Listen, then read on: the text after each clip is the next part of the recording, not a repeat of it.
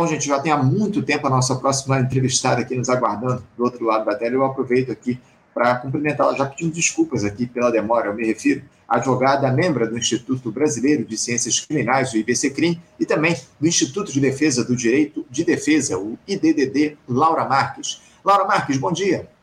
Bom dia, Anderson. Prazer estar aqui com você mais uma vez. Bom dia a todo mundo que está nos assistindo. Prazer é nosso contar mais uma vez com a tua participação aqui no Faixa Livre, Laura. Muito obrigado por você nos atender nesta terça-feira, porque um tema que tomou conta do noticiário aqui no nosso país, Laura, nos últimos dias, é, foi justamente esse escândalo envolvendo a falsificação da caderneta de vacinação do ex-presidente Jair Bolsonaro de, durante o mandato dele, envolvendo inclusive assessores militares do ex-capitão e que acabou extrapolando a esfera da simples, entre aspas, fraude de um documento oficial. Vieram à tona aí mensagens que apontavam toda a trama golpista que o governo anterior construiu, também informações de que um ex-major do Exército teria conhecimento de quem foi o mandante do assassinato da vereadora Marielle Franco, enfim. Laura, é, como é que você tem avaliado esse episódio em si, as informações que surgem dia após dia, começando pelo envolvimento em si do Jair Bolsonaro em todo esse caso.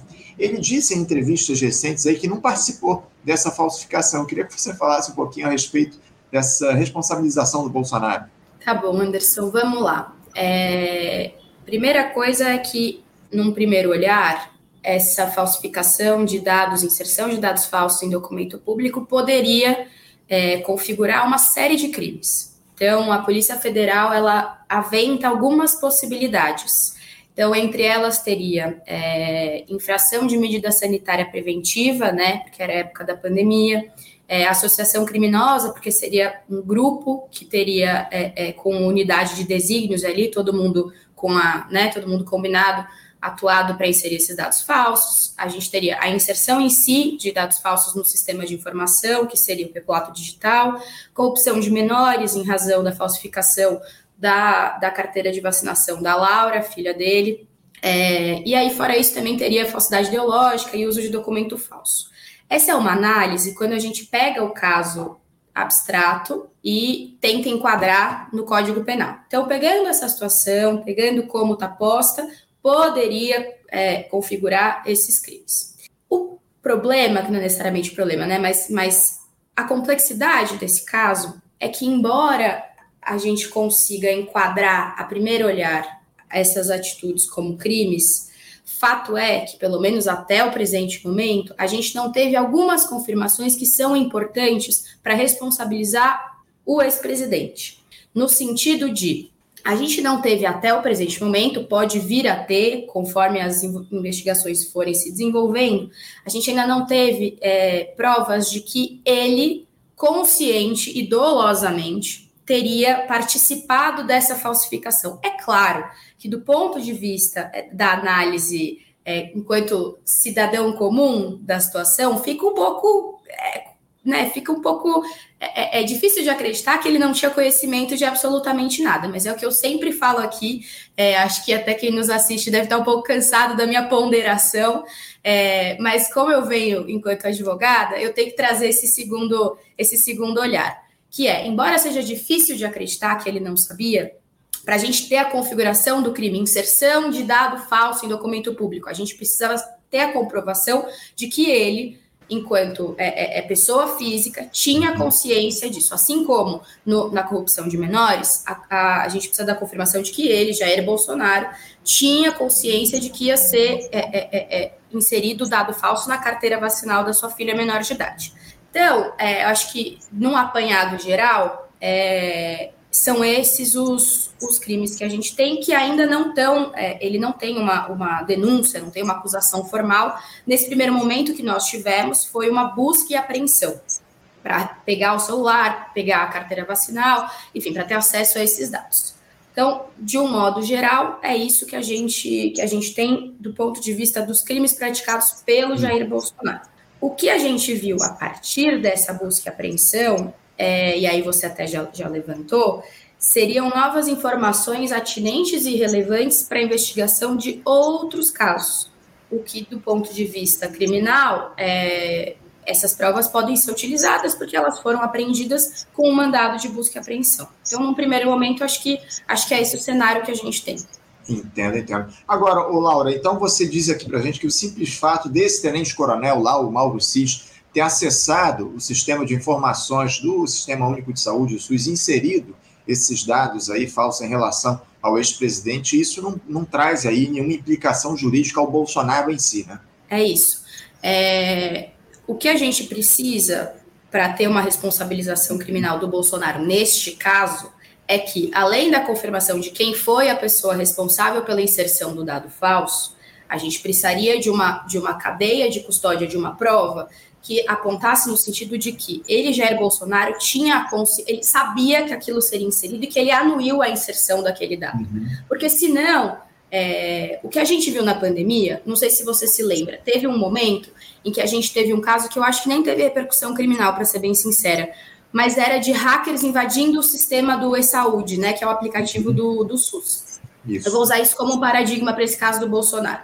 Imagina que é, a gente tivesse vivido, Anderson, ou eu ou você, a gente tivesse sido vítima de um desses hackers do, do sistema do aplicativo do SUS e tivessem ou retirado a nossa vacina ou colocado uma vacina a mais, enfim, sem que nós soubéssemos. Esse hacker uhum. que a gente não tinha nem envolvimento. Nós não poderíamos ser responsabilizados porque a gente não tinha consciência. A gente não claro. anuiu para a prática daquele crime. É a mesma coisa do Bolsonaro. Mais uma uhum. vez, é claro que é difícil de acreditar que um aliado dele, uma pessoa próxima, é, é, alinhado ideologicamente, teria feito essa inserção sem que ele tivesse conhecimento. Mas no direito criminal, como a gente tem o criminal como a última raça, que a gente chama, né, que é, é a última, último passo, é só quando é, realmente não tem mais outro caminho. A gente precisa ter essa ponderação de avaliar e depois o, o, Ministério Público, enquanto acusação, trazer à baila elementos que demonstrem o conhecimento do Bolsonaro. Uhum. É, aí eu queria até fazer um comentário. A gente viu muita, muita pressão e, enfim, de algum lado até alguma comemoração com a possibilidade de prisão do Bolsonaro. Claro que a avaliação que a gente faz, não só como advogados, mas até como, como é, outros cientistas políticos fazem essa avaliação, é claro que o cerco e a teia em torno do Bolsonaro está se fechando, a gente não tem dúvida disso. Agora, com relação é, a uma prisão é, em decorrência dessa operação que, que chegou né, na, na, inserção de dados falsos na carteira vacinal, etc., a prisão é improvável. Já te uhum. digo aqui, primeiro pela, pela, pelas penas combinadas dos crimes, né? E segundo, porque uma prisão nesse aspecto só seria autorizada se a gente tivesse indícios de que ele estaria oferecendo algum risco para o bom encaminhamento do processo, se ele tivesse em risco de fuga, enfim, todos os, os pré-requisitos do artigo 316 que são o, o, o, da prisão preventiva. Então a é, gente é, não, viu uma não, pode falar disso. Não, não, fica à vontade, fica à vontade. Não, eu, eu, só, eu só ia dizer, ô, Laura, que a gente precisa, acima de tudo, como você muito bem coloca, é, dar ao, ao Jair Bolsonaro o direito de defesa. A gente precisa, acima de tudo, seguir o devido processo legal aqui no nosso país. Não é simplesmente sair acusando e prendendo as pessoas sem a gente observar a, a legislação, né, Laura? É isso. Acho que você, a gente não podia estar mais alinhado, Anderson. Se você não tivesse falado, eu falaria exatamente a mesma coisa. Da última vez que eu vim aqui, a gente, a gente conversou sobre a Operação Sequaz e eu lembro que eu, que eu usei aquela, aquele jargão popular do pau que bate em Chico, bate em Francisco. Uhum. Mas é nesse sentido, a gente vive uma, uma herança muito forte da Lava Jato, que, sinceramente, na minha visão enquanto criminalista, destruiu os preceitos de ampla defesa, de contraditório. A gente teve ali uma condução quase, peço até perdão de falar isso, mas uma condução criminosa do processo. E se a gente, enquanto garantistas, criticou tanto a Lava Jato e critica até hoje a sua herança, a gente não pode ter uma posição de, ainda que ideologicamente agora alinhados a, a quem está no poder, é, a gente não pode comemorar uma condução sem, sem contraditório e ampla defesa, né? Então, a gente está absolutamente alinhado, Anderson, e é, e é, isso. Com relação a essa operação, é, eu acho que as buscas e apreensões, elas são válidas, tá? A gente tinha ali é, é, é elementos que justificassem minimamente a busca e apreensão. Agora, você começar a aprender a partir dos elementos coletados, que a gente tem pelo menos ciência até agora, é, nesse sentido, a prisão não cabe, porque a gente tem ditames legais para ter a decretação de uma prisão preventiva. E nesse caso, no que atine ao ex-presidente, eu não vislumbro é, suficientes elementos que autorizassem a, a decretação de prisão preventiva. Entendo, entendo. Agora, o, o Laura, é, em relação a, os celulares do Jair Bolsonaro e do, daquele ex-ajudante de ordens, né, o coronel, o tenente-coronel Mauro Cid, foram apreendidos pela Polícia Federal nessa operação da última semana. Inclusive, já foram enviados aos peritos criminais para análise do conteúdo. O Bolsonaro, evidentemente, não é obrigado a dar a senha desse aparelho aí para os investigadores desbloquearem, porque ele não precisa, evidentemente, produzir provas contra si mesmo. Agora, uh, eventuais evidências, Laura, que os investigadores encontrarem nesses aparelhos que não digam respeito ao caso em questão, como é que elas devem ser tratadas, Laura? Elas é, são enviadas diretamente ao Supremo Tribunal Federal ou a outras instâncias da Justiça que estejam com os respectivos inquéritos? Elas devem ser descartadas, enfim. Eu, eu pergunto isso porque o celular do, do, Bolsonaro deve ser uma bomba relógio, essa é a grande questão. Como é que os investigadores eles devem lidar, Laura, caso evidentemente consigam acessar as informações do celular do Bolsonaro? Como é que eles devem lidar com essas eventuais provas de outros possíveis crimes? essa é uma discussão super interessante, não só no caso do Bolsonaro, a gente vê essa discussão muito na prática do, de um criminalista, porque é o seguinte: é, para qualquer elemento de prova figurar num, num, inquérito, a gente precisa do que eu já falei, que é a cadeia de custódia da prova.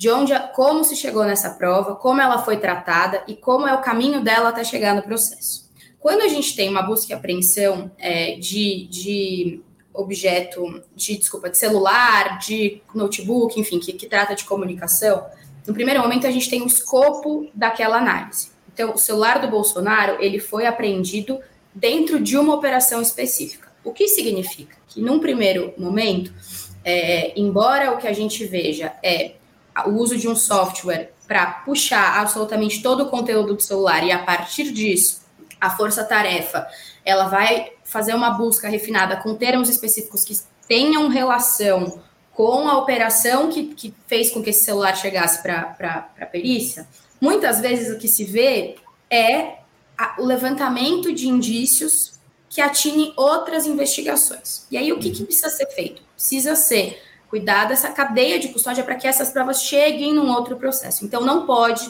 o, o, investigador, o perito, simplesmente pegar aquelas, aqueles indícios, aquelas provas que ele encontrou que são relevantes para outro processo e enviar de ofício. O que a gente vê é quem tem que, que, que se manifestar nesse sentido é o Ministério Público, tá? E aí com relação a essas novas provas é, que foram coletadas, ele precisa se manifestar no sentido de demonstrar como se chegou a essas outras provas, então que houve, que se chegou a essa outras, essas outras provas de forma legal, é, e aí sim ele pede para o juiz que está cuidando daquela cautelar de busca e apreensão a remessa desses elementos para os seus inquéritos específicos.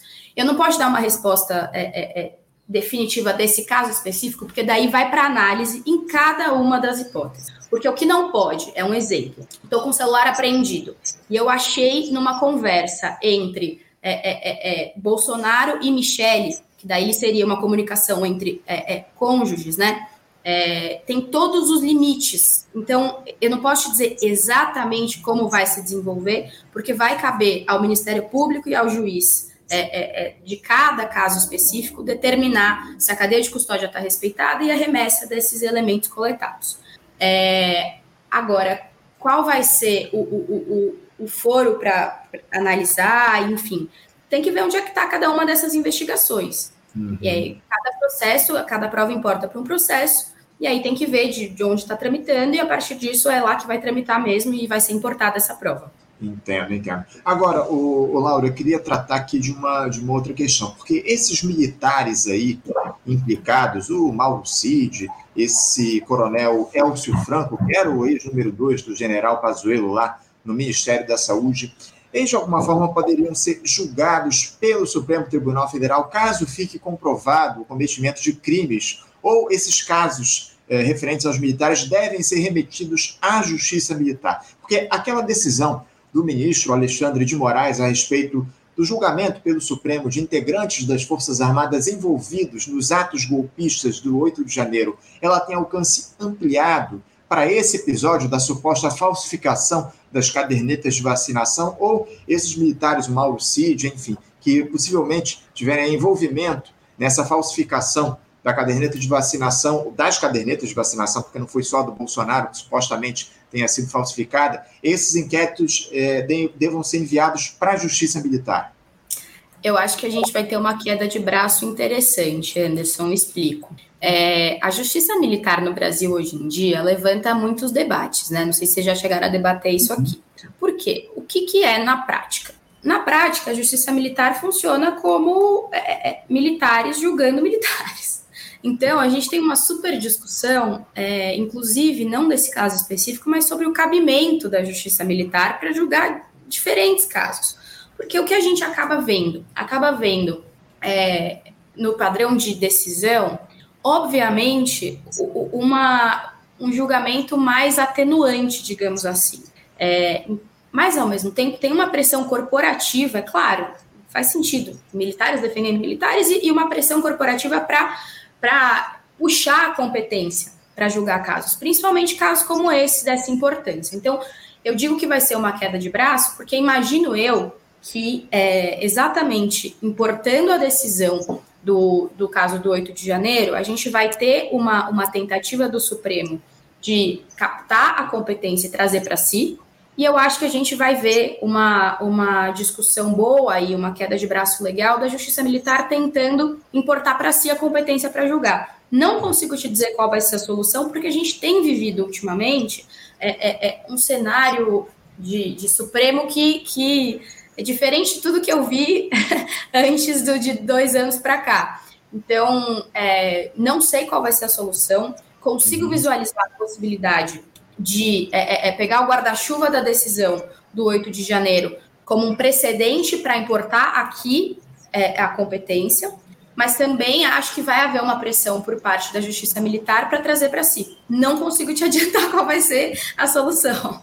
Claro, é. Diante das disputas que estão colocadas, fica difícil realmente a gente entender qual que é que vai se dar em relação à discussão desse caso, é, reunindo aí militares, envolvendo militares que participaram da gestão Jair Bolsonaro nos últimos quatro anos. Agora, o que é curioso, Laura, é que os próprios aliados do ex-capitão na política eles têm verbalizado abertamente os planos golpistas do Jair Bolsonaro nos últimos anos. Né? O próprio presidente do PL, que é partido do Bolsonaro, Valdemar da Costa Neto, disse recentemente em uma entrevista que achou que o político fosse cometer uma loucura e fechar o Supremo Tribunal Federal naquele emblemático 7 de setembro de 2021. Ou seja, estava mesmo tudo no radar dessa turma, né, Laura?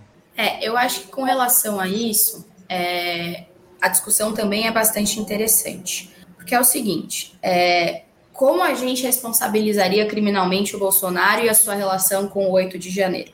como a gente não teve da parte dele, é, tudo bem que tá, tá vindo à tona e tá ficando cada vez menos velado, mas fato é que a gente não teve a época, é, antes do 8 de janeiro e tudo mais, a declaração explícita, específica e, e, e a participação é, clara e bem delineada é, no, no, nos, nos atos do 8 de janeiro. O que não significa que ele não tenha possibilidade de responsabilização. Qual que é a análise nesse sentido? é ver qual foi o caráter de incitar, né? Uhum. Qual foi o reflexo das falas do Bolsonaro no ânimos dessas pessoas, por, e, e, e, que foi o que de fato aconteceu na vida, na vida prática, né? O 8 de janeiro. Porque, para além disso, Anderson, embora a gente veja vários aliados é, é, comentando sobre o ânimos que tinha nele, comentando sobre o que ele falava nos bastidores, a gente também não pode criminalizar é, o que não chegou a ser posto em prática. Então, qual que é, na minha visão, qual que é a possível é, responsabilização criminal do Bolsonaro nesse sentido? É fazer a ligação entre como ele se colocava ali versus o efeito que isso teve nas pessoas que, que de fato colocaram em prática. Porque ele teria o dever, é, enquanto presidente, à época, né, é, uhum. Ele teria o dever de combater esse discurso golpista. E aí a gente tem sim é, uma participação é, por omissão, seria esse o termo né, do, do, do, direito criminal. A participação por omissão, que ele deixou de fazer, deixou de combater, ainda que não tenha ele ido lá no 8 de janeiro com todos os, os, os apoiadores dele. Mas ter deixado de combater, ter, ter dado aqueles mil sinais trocados, aquelas, aqueles pronunciamentos esquisitos e tudo mais, a gente poderia vir a, a, a, a responsabilizá-lo pela participação na sessão. Não, sem dúvida, sem dúvida. A gente precisa, acima de tudo, observar o que acontece e esperar as, as, as provas aí que surgirem em relação às eventuais responsabilizações dos envolvidos em todo esse quadro que foi colocado no 8 de janeiro, enfim. Todos esses temas que a gente tem enfrentado ao longo dos últimos tempos precisam, acima de tudo, de provas para serem colocadas e as punições serem estabelecidas para os envolvidos nesses casos. Mudando um pouquinho de assunto, Lário, para terminar aqui o nosso papo, Ontem, o ex-ministro da Justiça do Jair Bolsonaro e ex-secretário de Segurança Pública lá do Distrito Federal, o senhor Anderson Torres, ele prestou depoimento à Polícia Federal no âmbito daquele inquérito que investiga os bloqueios que foram feitos em estradas do Nordeste pela Polícia Rodoviária Federal no dia do segundo turno das eleições presidenciais 30 de outubro do ano passado. Uhum. Ele disse lá aos investigadores que a sua preocupação durante o período eleitoral era com o combate a possíveis crimes eleitorais, independentemente de qual candidato estivesse sendo beneficiado pelos delitos. Ele é investigado por supostamente ter empregado a PRF em operações que dificultaram o trânsito de eleitores do então candidato Lula. Me parece um argumento muito pouco plausível esse do, do Anderson Torres, diante de tudo que já apareceu, não, Laura? É, Anderson, de novo, é difícil fazer essa análise, porque é, é claro que o depoimento dele ia caminhar nesse sentido né? Ele precisa. A acusação é de que ele teria colaborado para uhum. é, impedir o trânsito de eleitores da oposição, de onde ele, né, do lado que ele estava naquele momento. Então, é, quando ele traz essa, esse elemento de, na verdade, minha preocupação era evitar fraude, tanto de um lado quanto do outro, é, na minha visão, é como é uma defesa muito plausível. É, porque, de novo, você precisa comprovar que a atuação dele, a comunicação com a PF, que a ordem emanada dele foi é, é, é que os bloqueios figurassem para os eleitores do, do, do, então candidato Lula. Então eu acho assim, é, é claro que partindo de uma análise do que a gente viu, partindo de uma análise bem superficial, de, de ele era ministro de quem? É claro que a gente conclui que, obviamente, o interesse dele, não próprio, né, mas enquanto ministro, é, era de evitar que o, o, candidato, então candidato da oposição, é, vencesse as eleições. Ok. Uhum. Mas até aí você comprovar que a atuação dele se referia exclusivamente aos ônibus que votariam, enfim, de comícios para votar no Lula, é esse trabalho que vai ter que ser feito, é essa comprovação. Como você já falou anteriormente, ninguém no Brasil tem obrigação de produzir prova contra si mesmo. Então, ele está completamente autorizado. Não estou dizendo que é mentira, não posso fazer esse juízo de valor, mas se for, ele está completamente autorizado a mentir. Assim, eu não imaginaria um, um, um, depoimento em sentido contrário, a não ser que a gente começar, a não ser que a gente começasse a ver, e pode ser que comece de novo, é, o Instituto da, da Delação Premiada em Alta, né? Que foi um instituto que, depois da Lava Jato, caiu em declínio em razão dos efeitos nefastos que a gente viu, porque enfim, a minha crítica aqui é a delação premiada, mas é muito complicado você oferecer benefícios para alguém que está respondendo um processo em troca dela depor, é, mas não é de qualquer depoimento, é depor trazendo elementos que são interessantes para a acusação, né? Porque a delação premiada ela é oferecida pela acusação. Então, por que eu estou falando toda essa digressão? Porque até o presente momento, a gente não está sabendo de que Anderson esteja é, participando das negociações de celebrar um, um acordo de colaboração premiado. Então, enquanto não é isso, não faz sentido que ele deponha contra si mesmo, contra a sua posição à época. Então, Laura, você acredita que é plausível essa, essa versão dele? Mais ou menos, mas ele tem todo o direito de apresentar essa versão. Claro. Não, sem dúvida, sem dúvida alguma. É como você diz, né? A gente precisa ter provas do que aconteceu, do que houve ao longo desse processo. A justiça precisa, acima de tudo, se debruçar em relação a esses casos e trazer evidências em relação aos envolvimentos aí dessas figuras, os casos estão colocados. Laura Marques, eu quero agradecer muito a tua presença aqui conosco mais uma vez no Faixa Livre. Muito obrigado por nos ajudar a entender um pouquinho dessa dinâmica da justiça aqui no nosso país, ainda mais num momento tão complicado como esse que a gente atravessa. É sempre uma alegria te receber aqui no nosso programa. Muito obrigado. Mais uma vez, eu te desejo um ótimo dia de trabalho e deixo o meu abraço forte. Muito obrigada, Anderson. Até a próxima. Até a próxima. Conversamos aqui com Laura Marques. Laura Marques, que é advogada membro do Instituto Brasileiro de Ciências Criminais, o IBCCRIM, e também do Instituto de Defesa do Direito de Defesa, o IDDD. Trouxe aí um pouquinho das informações dela, das, das opiniões a respeito desses casos que a gente tem observado em relação ao Jair Bolsonaro, também ao Anderson Torres, o envolvimento dessa turma com episódios criminosos aqui no nosso país, muita coisa para investigar aqui no país a partir desse último mandato do Jair Bolsonaro. Você, ouvinte do Faixa Livre, pode ajudar a mantê-lo no ar. Faça sua contribuição diretamente na conta do Banco Itaú, agência 6157, conta corrente 99360, dígito 8. Esta conta encontra-se em nome do Sindicato dos Professores do Município do Rio de Janeiro e região, o Simpro Rio uma das nossas entidades patrocinadoras, mas seus recursos são destinados exclusivamente para o financiamento do nosso programa.